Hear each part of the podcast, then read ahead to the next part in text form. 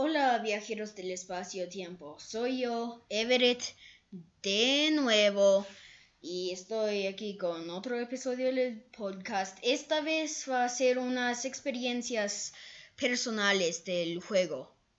Eh, voy a contar una historia de que cuando fui bárbaro, obviamente, y me enfrenté a dos peleas súper difíciles eh, de o sea, uno después del otro inmediatamente. Juro que el máster nos estaba intentando matar. Pero no importa, gané por el poder del bárbaro. Ok, ahora, ahora les voy a contar. Eh, no había ah, jugado en unos meses, pero aún así ah, era eh, bueno en este juego. Y estábamos en combate, obviamente. Era después de una guardia que nos traicionó. Luego, eh, justo se fue corriendo tras nosotros un bugger súper fuerte.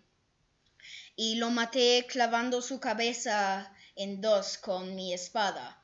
Pero este fue especial porque este revivió, no no sé por qué, pero probablemente es el collar que tenía. Eh, y era el mismo, el mismo bugbear porque tenía una marca donde le había clavado. Eh, creí que íbamos a morir, pero el barro hizo la única cosa útil en esta aventura. Este había traído dos minions fuertes, o sea, no súper fuertes, pero fuertes, Ah, con él y estaban atacando a mis amigos, estaban, estábamos separados y el bardo hizo algo útil. Usó magia para contarle al Bugbear que sus minions le iban a traicionar.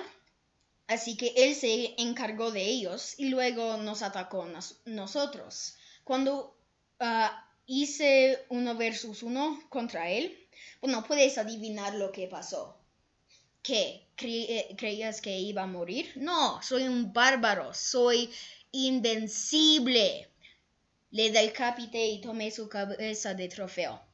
No, no creo que va a volver porque boté su collar al río. Bueno, eh, eso fue una experiencia personal. Espero que eh, les hayan disfrutado y que han aprendido una cosa útil que puede hacer el bardo, el único. Chao.